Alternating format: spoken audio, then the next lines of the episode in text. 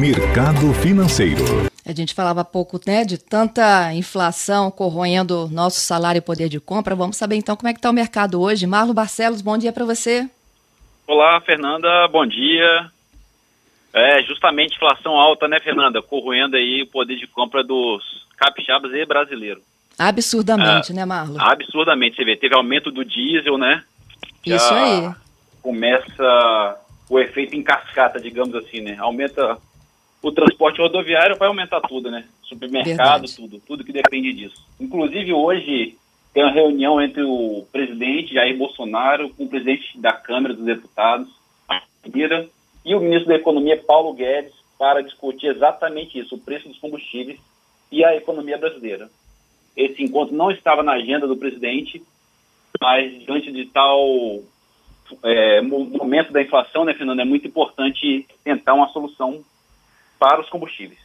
É isso, Marlo. Conta pra gente como é Bom, é que está o mercado.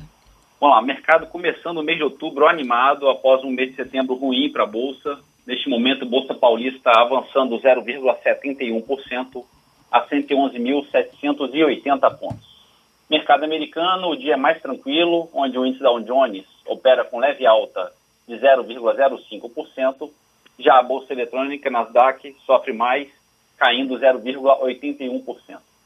Dia negativo na Europa, Bolsa da França baixa de 0,3%.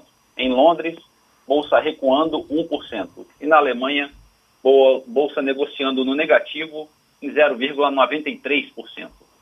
Nesta madrugada, a bolsa da China terminou em queda de 0,39%.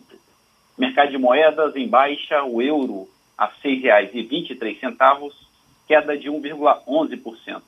Dólar comercial negociando em baixa de 1,23%, valendo R$ 5,37. E a poupança com aniversário hoje, rendimento de 0,35%. Bom dia, Fernanda. Bom dia a todos os ouvintes. Bom final de semana a todos. Marlo Barcelos para a CBN.